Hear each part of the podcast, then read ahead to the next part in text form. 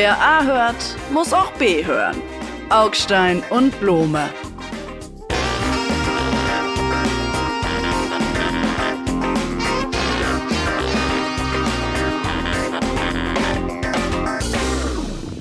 Lieber Kollege Augstein, wir treffen uns hier nahezu am zweiten Jahrestag des Ukraine-Krieges, beziehungsweise, und das geht ja, gerät ja rasch in Vergessenheit, des russischen, völlig unbegründeten, absurden, völkerrechtswidrigen Überfalls auf die Ukraine. Und man muss ja zur Kenntnis nehmen, ich komme gerade von der Sicherheitskonferenz in München, irgendwie werden alle kriegsmüde so ein bisschen, außer den Ukrainern. Und das ist so peinlich, finde ich, dass quasi wir, die Unterstützer, kriegsmüde werden, derweil die, die kämpfen wollen, weil es um sie, ihr Land und ihr Leben geht, noch weiter Mut haben, das zu tun, zu immer schlechteren Bedingungen. Ja, hallo Blome. Ein trauriges Jubiläum, das stimmt. Ich habe äh, im Archiv nochmal geguckt. Äh, eine der ersten Meldungen von damals, Robert Habeck am 24. Februar 2022, wir werden keine Waffen an die Ukraine liefern. Äh, hat er wirklich gesagt? Hat er wirklich gesagt, ähm, direkt nach diesem äh, russischen Überfall auf das Land. Da kann man mal sehen, wie schnell sich das alles ändert. Was ich interessant finde, ist, dass wir von dieser Aussage, wir werden keine Waffen an die Ukraine liefern, in vergleichsweise kurzer Zeit dahin gekommen sind, wir werden immer mehr Waffen an die Ukraine liefern. Wir hören auch überhaupt gar nicht auf, Waffen zu liefern. Und die Waffen, die wir liefern, werden auch immer größer. Bis zu dem Punkt, dass wir jetzt äh, kurz davor sind, wahrscheinlich so Mittelstreckenraketen einfach äh, äh, an die Ukraine zu liefern, mit denen die Ukraine dann russisches Gebiet tief im Inneren Russlands, weit, weit hinter den Frontlinien erreichen kann. Da kann ich nur sagen, der Wahnsinn des Krieges hat auch uns erfasst. Es ist Putins Wahnsinn, schon richtig, aber wir sind jetzt auch mit drin. Ich will Sie jetzt gar nicht weggrätschen, Augstein, aber Meinen Sie, es wäre richtig gewesen, denen gar nichts zu liefern? Also wäre der ursprüngliche Ansatz von Robert Habeck, den Sie zitiert haben, den habe ich tatsächlich vergessen. Das ist witzig, dass man das dann verdrängen kann. Oder wäre es gut gewesen, bei den 5000 Helmen zu bleiben, die die damalige Verteidigungsministerin als quasi historische Geste der Deutschen an die Ukraine liefern wollten? Hätte man dabei stehen bleiben sollen? Das weiß ich nicht, weil das jetzt auch schon vorbei ist und da gilt das alte hamburgische Lebensmotto hätte, hätte Fahrradkette oder nee, auch, Sie drücken sich. Nein, nein, nein, nein. Nee, ich drücke mich nicht, weil es tatsächlich so ist, dass es keinen Sinn hat, jetzt nach hinten zu gucken. Mir würde es reicht es vollkommen, wenn wir jetzt nach vorne gucken. Ja, aber Sie monieren ja die Eskalation.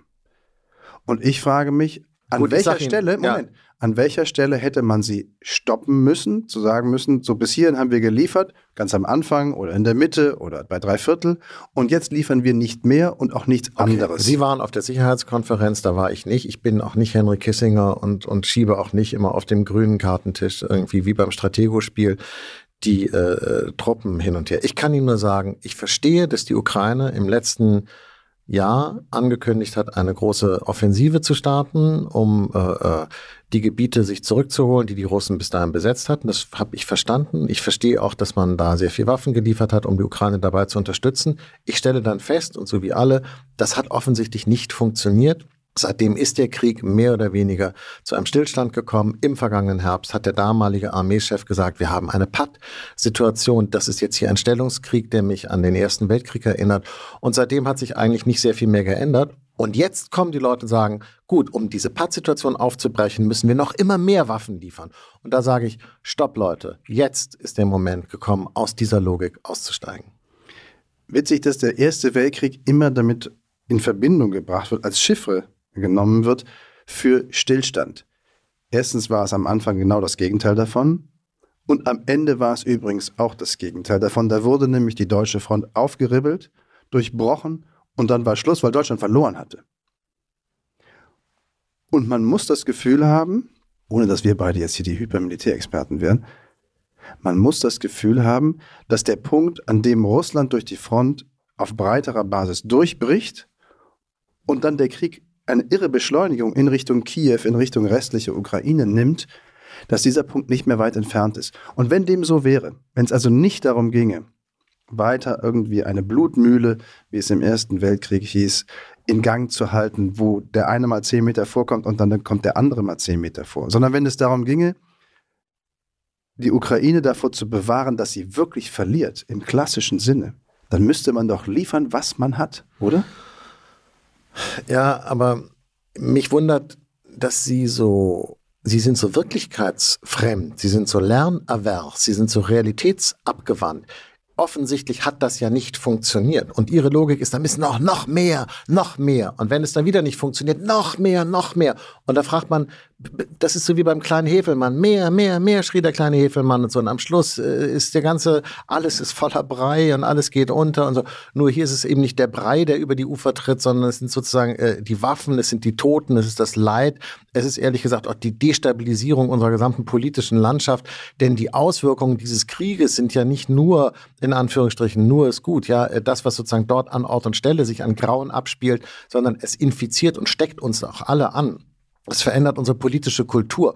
Und sie machen einfach immer weiter, anstatt zu sagen, es hat keinen Sinn. Wir müssen aus dieser Logik jetzt aussteigen und wir beenden diesen Krieg, indem wir den Ukrainern sagen, Leute, jetzt gibt's nicht mehr Waffen. Es geht nicht mehr um eure staatliche Existenz, sondern es geht jetzt nur darum, ob die Krim und diese komischen Ostprovinzen russisch jetzt erstmal bleiben oder nicht. Das ist nämlich das Einzige, was hier auf dem Spiel steht. Hören Sie doch auf. Nein, ja, das ist genau der Punkt natürlich. Was sie streuen den Leuten Sand in die Augen, wenn sie sagen, hier geht es um alles. Es geht um unsere Freiheit. Das stimmt nicht. Es geht um die Krim und es geht um diese ukrainischen Ostgebiete. Mhm. Und ehrlich gesagt sollen die Russen das ruhig gerne haben. Ja. Augstein finde ich eine großzügige Geste von Ihnen. Echt eine großzügige, wirkliche Geste zu sagen, hey, das könnt ihr behalten. Ihr habt es euch mit so viel Blut eurer Soldaten, die ihr als Kreml, als Putin da reingeschickt habt, mit so viel russischem Blut, habt ihr diesen Grund und Boden erkauft, dann sollt ihr ihn auch behalten. Geht's noch? Geht's noch? Nur weil die eine Seite eskaliert hat, sagen sie, okay, der, der, der am meisten eskaliert hat, der bekommt Recht. Der, der das gröbste Unrecht begangen hat, der darf es behalten. Das ist das eine. Aber ich würde gerne einen Punkt nochmal zurückgehen zu dem, was Sie gesagt haben. Da haben wir es dann wirklich am Wickel über die Frage, wie hoch und wie viel Einsatz möchte ich, möchte eine Seite bringen, entscheidet doch die Frage, worum geht es. Also, man wäre ja deutscherseits zu enormem, wenn nicht sogar maximal einsatzbereit, wenn es meinetwegen um Deutschland selbst ginge. Ist doch klar. Worum geht es also in der Ukraine? Geht es nur, wie Sie sagen, um diese östlichen Provinzen, ein knappes Fünftel des Gesamtterritoriums der Ukraine und eben die Krim. Dann könnte man sagen, naja, dafür gibt es ein gewisses Maß an Einsatz und mehr tun wir halt nicht rein als Westeuropäer, als Deutsche, weil wichtiger ist uns das halt nicht. So könnte man zynisch, nüchtern, meinetwegen auch objektiviert das argumentieren. Aber was, wenn es um mehr geht als nur um diese Provinzen? Dann reden wir doch über die Frage, was ist denn unsere Prognose und wie wahrscheinlich ist ihr Eintritt? In die Realität. Also ist die Prognose, wenn er die Gebiete behalten darf, der Herr Putin, dann gibt er Ruhe. Und das ist allemal besser als noch 100.000 Tote auf ukrainischer Seite und noch mehr Verwicklung deutscherseits in diesen Krieg. Oder macht er dann weiter womöglich? Es ist also die Prognose, die darüber entscheiden müsste, wie hoch unser deutscher Einsatz ist. Und dann kann ich nur sagen, Vorsicht ist die Mutter der Porzellankiste. Ja, ich habe das schon verstanden. Die Frage ist nur, wo das hinführt. Und diese Frage können Sie konsequent nicht beantworten, weil Sie einfach sagen, äh, äh, wir liefern immer weiter und dann liefern wir noch weiter und dann noch weiter und dann werden die Waffen immer größer und die Raketen fliegen noch weiter. Und jetzt haben wir noch ein Munitionsdepot gefunden, das liegt hinter dem Ural, aber wir haben irgendwie rausgekriegt, dass da auch äh, Patronenhülsen äh, äh, an die Front nach äh, in die Ukraine geliefert werden. Deshalb schießen wir unsere Raketen auch noch hinter den Ural und wir können im Prinzip ganz Russland bombardieren, weil sozusagen ganz Russland inzwischen eine Kriegsmaschine geworden ist, eine Kriegsindustrie geworden ist, die diesem Krieg dient. Denn so funktioniert es ja ganz offensichtlich. Ich frage Sie einfach nur, wo ist da das Ende? Und das wissen Sie gar nicht. Das ist und keiner, der so argumentiert wie Sie, kann das Ende im Blick haben, weil, weil einfach immer gesagt wird, wir sind, so wie die Außenministerin aus dem Baltikum, äh, die Premierministerin, Entschuldigung, Frau Callas, das gerade äh, äh, in einem Interview gesagt hat oder in Hamburg bei einer Rede, sie hat gesagt, wir sind viel mehr, wir haben auch viel mehr Geld, wir sind viel reicher, unsere Technik ist viel besser, wir können die Russen platt machen und das sollten wir jetzt tun, diese Gelegenheit sollten wir jetzt nutzen, weil wir im Baltikum warnen schon seit 30 Jahren davor, wie gefährlich die Russen sind. Und da kann ich nur sagen, das verstehe ich sogar dass diese Frau da einen anderen Blick darauf hat. Sie ist äh, unmittelbar benachbart, einem sehr aggressiven Nachbarn, von dem man nicht weiß, wie er sich als nächstes verhalten soll. Schon klar, aber unsere Politiker machen ja Politik für die deutschen Wähler und nicht für die im Baltikum und für die in der Ukraine, oder? Und man, wenn man das sagt, dann ist man ja praktisch heute schon ein Wagenknecht-Fan äh, oder ein AfD-Büttel. Nein, es ist, es, mich nervt es sozusagen, dass Leute wie Sie oder auch unsere Politik dieses Thema nicht bereit ist, in der Öffentlichkeit bis in die Konsequenz durchzudenken. Sie versuchen es mit einem Dammbruchargument, wenn ich jetzt mal aus dem Philosophiestudium meines Sohnes zitieren darf. Sie versuchen es mit einem Dammbruchargument, da ich nicht sagen kann, wohin der Weg ganz am Ende führen könnte, darf ich den allerersten Schritt und den zweiten und den dritten auch nicht gehen. So können Sie das versuchen, aus dem Weg zu räumen und zu unterbinden, dass man tatsächlich eskaliert. Weil, richtig, man nicht sagen kann, wo das endet, außer dass man sagen kann, deutsche Panzer werden schon nicht nach Russland rollen. Aber ich nehme Ihr Argument, ich finde nur, es geht am Entscheidenden vorbei. Wie sehr fühlen wir uns noch einmal davon betroffen? Denn wenn wir wirklich betroffen wären, wenn es also unser Territorium wäre oder meinetwegen das polnische Territorium, also schon quasi die nächste Grenze, dann wären wir ja maximal betroffen und dann würden wir auch maximal was tun. Bin ich Ihrer Meinung? Und Sie argumentieren, ja. Genau. Und noch einmal, wir kommen zurück auf die Frage nicht Moral oder Entschlossenheit, sondern einfach Prognose. Was passiert als nächstes, wenn wir das mit der Ukraine in der Form zulassen, wie Wladimir Putin das gerne hätte? Und Frau Kallas sagt, als nächstes sind wir dran, die baltischen Staaten. Die sind übrigens NATO-Staaten, da wären wir sogar vertraglich verpflichtet, von wegen, wem sind wir hier eigentlich verantwortlich? Gut, aber das ist ein anderes Thema, darüber können wir vielleicht gleich reden. Äh, äh, NATO-Gebiet, aber die Ukraine ist kein Mitglied der NATO. Und ich sehe nicht, dass irgendjemand, Herr Biden oder Herr Scholz, denn in Wahrheit sind das die beiden, um die es geht, den Russen angeboten hat, Verhandlungen über Einstellung der Kriegstätigkeiten zu führen auf Grundlage des jetzigen Frontverlaufs. Das ist bisher, soweit ich weiß, nicht passiert. Und solange das nicht passiert und die Russen dann sagen, wisst ihr was, wir wollen mit euch gar nicht verhandeln, weil die Ukraine darf es nicht geben, wir wollen sie auslöschen, wir müssen sie entnazifizieren und vernichten und so weiter. Wenn die das dann sagen, dann weiß ich nicht, vielleicht haben sie dann sogar recht, vielleicht ist es dann sogar so, dass wir denen noch weiter Waffen liefern müssen. Aber diese Gespräche sollten erstmal geführt werden, oder? Die werden aber gar nicht geführt. Naja, ohne die Ukrainer wird man das schlecht machen können. Warum? Denke ich mir. Naja, weil es ihr Land ist. Ja, aber wir liefern die ganze Zeit die Waffen. Wir ja, destabilisieren den Planeten. Ja, naja, aber das ist doch deren Entscheidung. Das habe ich auch von Anfang an nicht verstanden. Das ist so komisch. Seit zwei Sie Jahren. Werden, wir sind zwei Jahre, ganz Sie kurz. werden doch nicht über den Kopf Hallöchen, der Ukraine mit der Russen darüber verhandeln, wie groß die Schnitte ist, die Wladimir Putin von der Ukraine bekommt. Das können Sie jetzt wirklich nicht im Ernst sagen. Das ist nicht Wagenknecht, das ist voll irre. Herr Blome, seit zwei Jahren kommen Sie doch auch aus dieser logischen Klemme nicht raus, dass einerseits natürlich die Ukrainer, finde ich auch vollkommen, bin ich völlig d'accord, selber entscheiden müssen, wie sehr sie sich wehren, wie viel Tote sie in Kauf nehmen, wie viel Zerstörung sie in Kauf nehmen. Ich finde das alles falsch, aber das ist nicht meine Entscheidung. Das müssen, das sehe ich auch so. Das müssen die selber entscheiden. Aber wir entscheiden natürlich, wie sehr wir sie dabei unterstützen. Entschuldigung. Und Sie wissen ganz genau, wenn wir die Unterstützung abdrehen, ist dieser Krieg morgen vorbei. Natürlich können wir den Krieg morgen beenden. Äh, de facto passiert das übrigens gerade, weil die Amerikaner wegen ihrer innenpolitischen Streitigkeiten die Lieferungen drastisch zurückgefahren haben. Und wupp, äh, äh, sozusagen wird auch dort der Krieg zurückgefahren. Also Sie würden dann sagen, um da mal einzuhaken, Donald Trump, der ja verhindert, dass die Amerikaner liefern, dass die Regierung liefern kann, Donald Trump sorgt also für Frieden.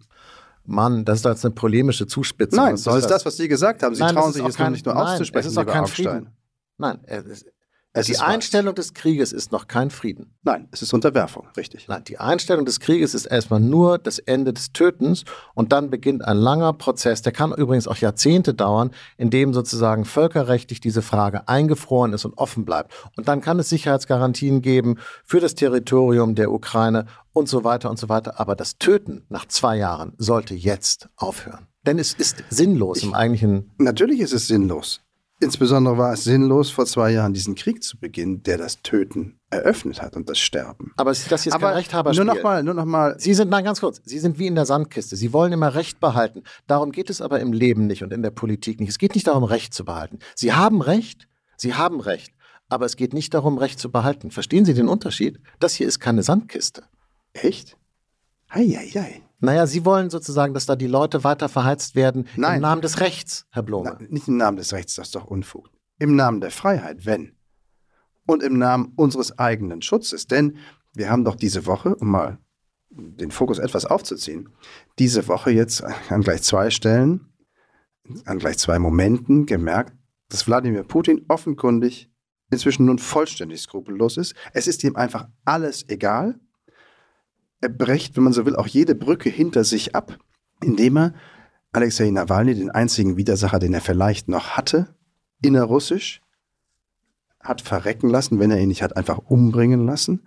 Dann hat er vor allen Augen auch noch einen Überläufer, äh, in Anführungsstrichen, also jemanden, der mit einem russischen Militärhubschrauber nach der Ukraine geflogen war und dann quasi nach Westeuropa sich abgesetzt hat. Den hat er demonstrativ umbringen lassen von seinem Geheimdienst mutmaßlich. Also offenkundig haben wir es mit jemand absolut skrupellosem zu tun, wie wir gerade noch einmal gelernt haben. Allein das sollte sie doch dazu bewegen, meiner Prognose zu glauben, dass es mit der Ukraine, wenn es Putin gelingt, sie zu bekommen oder größere Teile davon zu bekommen, nicht bleiben wird. Komischerweise führt das bei mir genau zum Gegenteil. Ich sehe das genauso, was Sie da sehen. Ich halte das für, für man, man benutzt immer diesen Begriff verbrecherisches Regime. Selten traf der so zu wie auf das Putin-Regime. Es ist ein Verbrecherregime, das heißt, die begehen Verbrechen, am laufenden Band. Man hat das Gefühl, man hat es eigentlich eher mit einem mafiotischen äh, Phänomen zu tun. Es ist eigentlich ein, ein, ein Mafia-Staat. Gegner werden einfach aus dem Weg geräumt. Recht in irgendeiner Form gibt es gar nicht mehr. Aber die Mafia ist keine ideologische Operation, Herr Blume, sondern eine kühl operierende, auf Profit ausgerichtete und auf Überleben ausgerichtete Zweck äh, äh, Gemeinschaft. Und so kommt mir das hier auch vor. Ich glaube persönlich nicht die Erzählungen, die wir uns hier machen von Putins neo-imperialen äh, äh, Aspirationen, von seinem mythischen Glauben an irgendein russisches oder slawisches Großreich und einer russischen Bestimmung und so. Das glaube ich alles gar nicht. Ich glaube, der Mann ist ganz genau so, wie man es in diesen Taten sieht. Er ist im Prinzip ein Verbrecher, der Gegner aus dem Weg räumt, der seine Interessen verfolgt und überleben will. Und das ist das Entscheidende. Und deshalb glaube ich, im Umgang mit Putin und mit diesem Russland gibt es nur wir können ihn nur abhalten, Dinge zu tun, wenn er selber sein eigenes Überleben dadurch in Gefahr setzt. Das heißt, wenn er Polen angreift oder Deutschland, muss man ihn einfach platt machen mit Atomwaffen und er weiß, das kann er nicht gewinnen. Aber wenn er die Ukraine überfällt, oder, Entschuldigung, den Schritt sollten wir jetzt dann gleich auch argumentativ machen, wenn er das Baltikum überfällt, wird man deswegen keinen Atomkrieg anfangen. Und deshalb wird er damit durchkommen, weil es sein Überleben nicht gefährdet. Aber unser Überleben eben auch nicht. Ist hart. Ja, und dumm. Weil ihre Prognose nicht stimmt. Das Bild von der Mafia ist nicht falsch.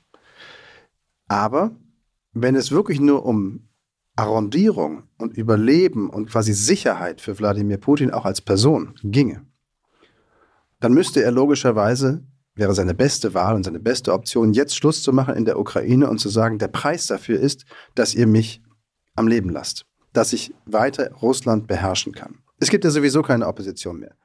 Ja, aber diesen Moment hat er zwei Jahre lang jeden Tag gehabt. Er hätte jeden Tag diesen Deal bekommen können vom Westen. Denn niemand hätte nach Regime Change oder so gerufen, wenn Putin jetzt sagen würde oder vor drei Monaten gesagt hätte, okay, ich höre auf.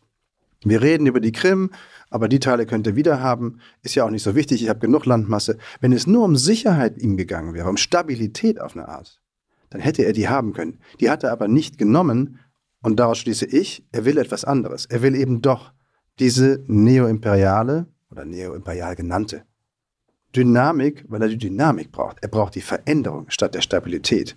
Nur dann sitzt er nämlich sicher, wenn das Auto wirklich fährt. Ja, Sie wollen, äh, Sie glauben, er braucht die Dynamik. Wir liefern ihm jetzt ja Dynamik, wenn wir ihm Taurus-Raketen äh, äh, auf ihn abschießen demnächst. Das ist ja das, was jetzt irgendwie in einem, und damit erweitern wir jetzt eben unser Thema ein bisschen, ja, auf die innenpolitische Debatte in Deutschland bitte ähm, es ist ja echt ein irrer Vorgang, dass sozusagen die Fraktionen der Regierungsparteien sich zusammentun und sich an ihre Regierung wenden und die zum Handeln auffordern in einer Sache, wo der Kanzler aus gutem Grund sich sehr, sehr zurückgehalten hat, nämlich die Lieferung weitreichender, äh, äh, äh ich man kann wahrscheinlich sagen, äh, kann man das schon Massenvernichtungswaffen nennen? Nein, nee, nee das nicht, weil es keine Atomwaffen sind. Also weitreichender Mittelstreckenraketen, äh, ähm, an die Ukraine, damit damit russisches Gebiet weit hinter den Frontlinien hinter der russischen Grenze in Russland ähm, beschossen wird. Das ist einfach genau das Gegenteil von dem, was man früher gesagt hat. Das wollen die jetzt unbedingt machen und setzen den Kanzler irre unter Druck. Wahrscheinlich wird es am Schluss so passieren.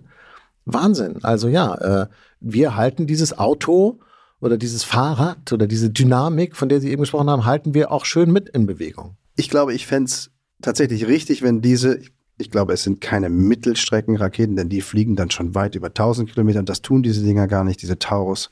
Raketen. Aber egal, also diese sehr weitreichenden, trotzdem weitreichenden Waffen. Ich glaube, ich fände es richtig, sie zu liefern, aber es ist nicht das Entscheidende. Das Entscheidende ist etwas anderes. Die Ukraine braucht ganz normale Artilleriemunition. Weil so bewegt sich die Front und im Moment zu sehr ungünstigen Bedingungen der Ukraine. Ähm, es steht sogar möglicherweise kurz bevor, dass sie komplett eingedrückt wird, diese Front in der Ostukraine, weil die ukrainische Seite über viel zu wenig Artilleriemunition verfügt. Und da müsste man dran gehen, finde ich.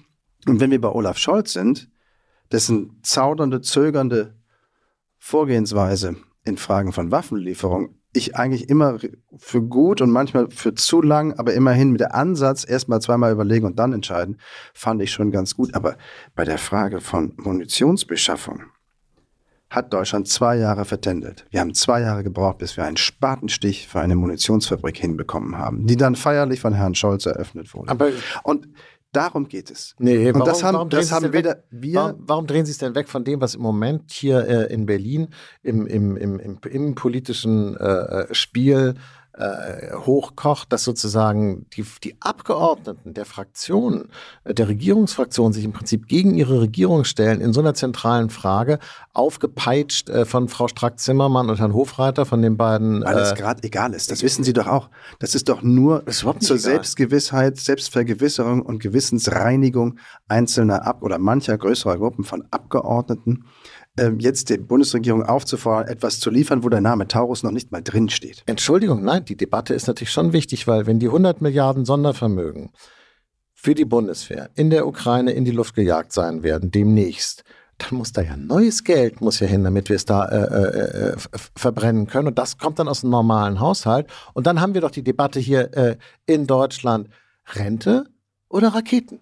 Ja, das Geld aus dem Sondervermögen geht übrigens explizit nicht in die Ukraine. Nur noch mal ihren Faktenhintergrund ein bisschen der, der Euro sieht dann anders aus. Das ist ja interessant. Die haben andere Euros, die, Nein, das, was wir die kaufen geben? etwas für die 100 Milliarden, das nicht in die Ukraine geht, zum Beispiel deshalb nicht, Machen weil es halt ziemlich lange dauert. Machen Sie sich jetzt über mich lustig? Das ist doch nicht Ihr Ernst. Irgendwie stattdessen kauft, mit dem Geld, was man dann aber in die Ukraine gibt, hätte man die Sachen ja kaufen können. Das ist doch jetzt nicht Ihr Ernst. Geld das sind die also gleichen Euros übrigens, müssen wir mal gucken. Es gibt keine Ukraine-Euros oder haben wir Ukraine-Anleihen, könnten wir zeichnen. Das finde ich eine tolle Idee.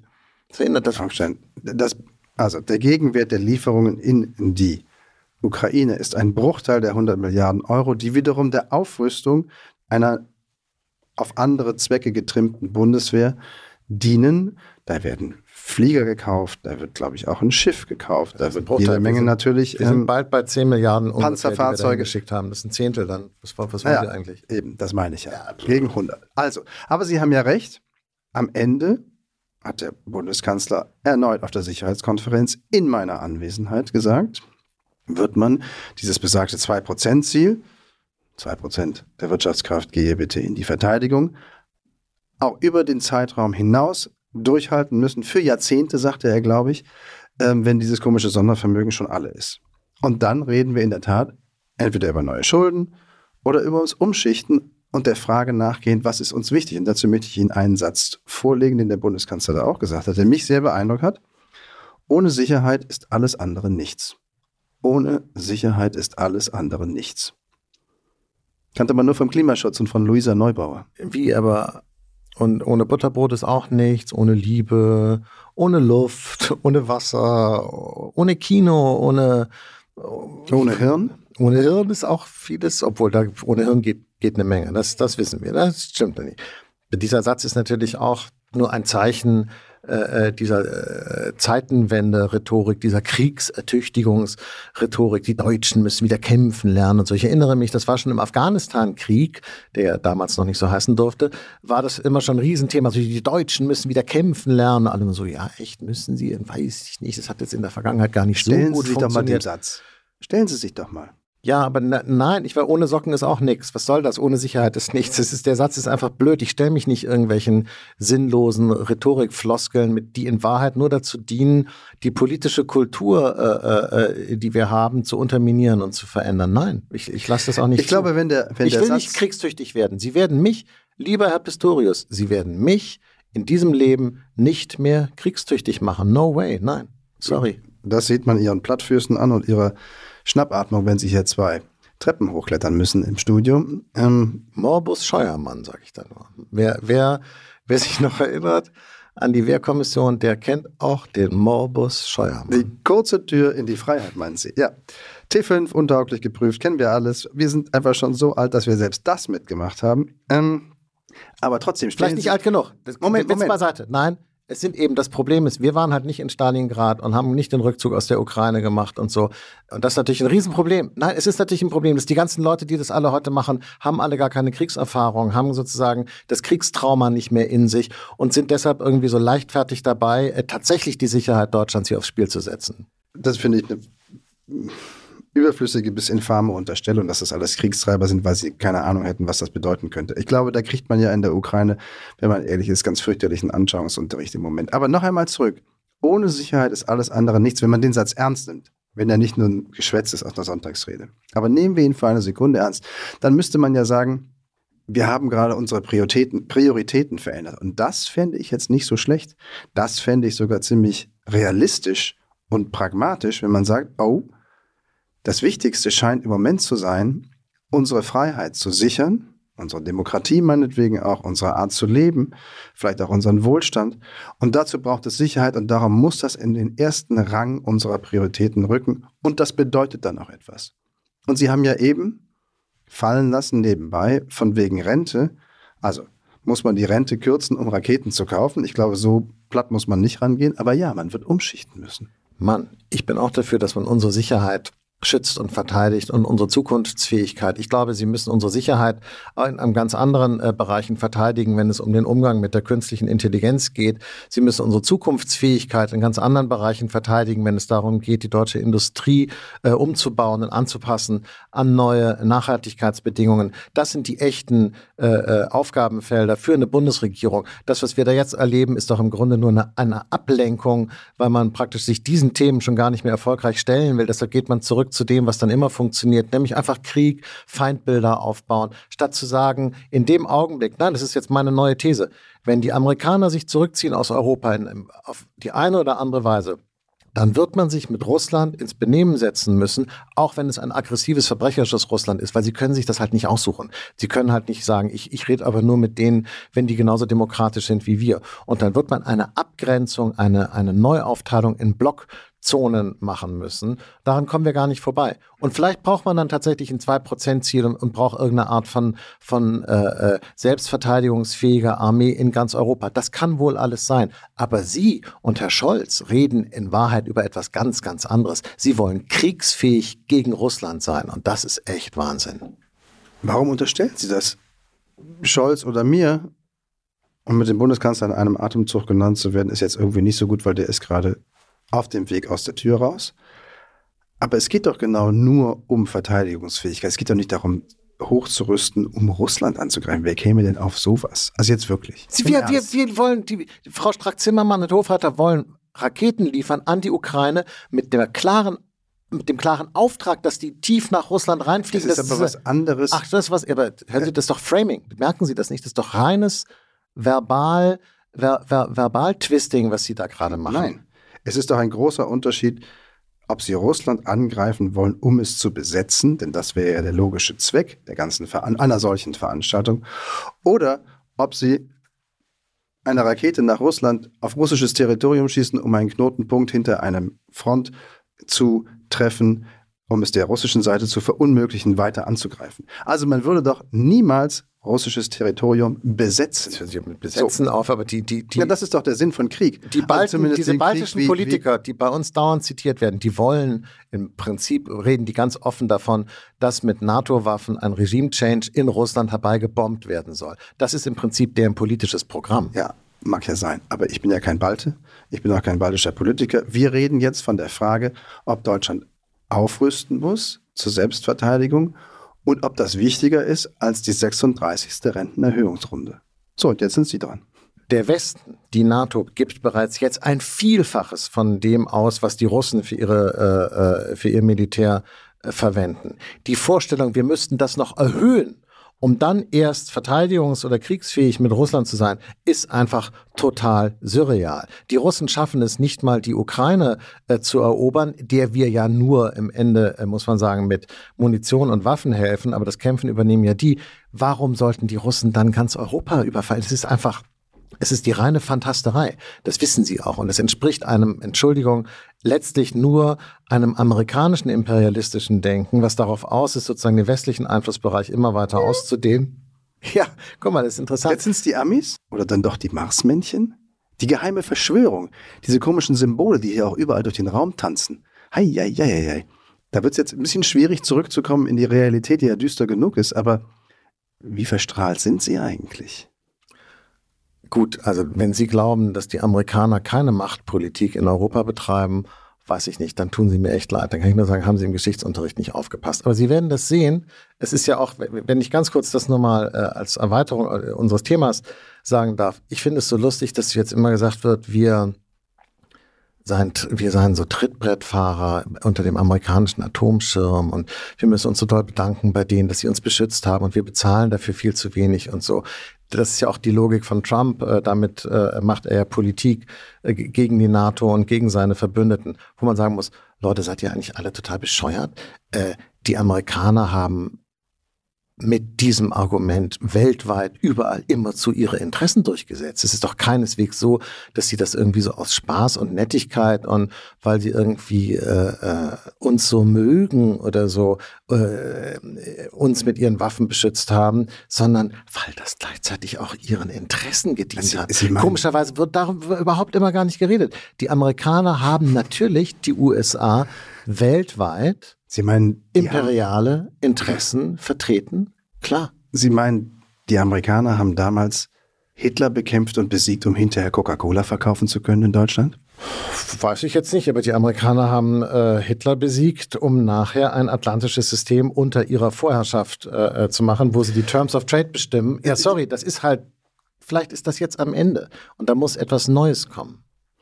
Okay, Augstein, Neues ist immer gut. Ich glaube, wir werden uns nach dem Ami, dem Sie immer nachgerufen haben, Go Home, noch sehnen, wenn Donald Trump dann der Ami ist, der noch zur Verfügung steht, weil er der einzige Ami ist, der das Sagen hat. Das wird, glaube ich, nicht so komisch. Und dann zu sagen, ah, lass uns uns mal mit den Russen probieren. Davon bin ich jetzt irgendwie auch abgekommen, letztlich, weil mir halt irgendwie scheint, die Ukrainer haben gerade ihre Erfahrung gemacht und die ist so, dass ich sie nicht nachmachen möchte. Tschüss, Augstein. Denken Sie mal darüber nach was das heißt. Bye bye, Blumi.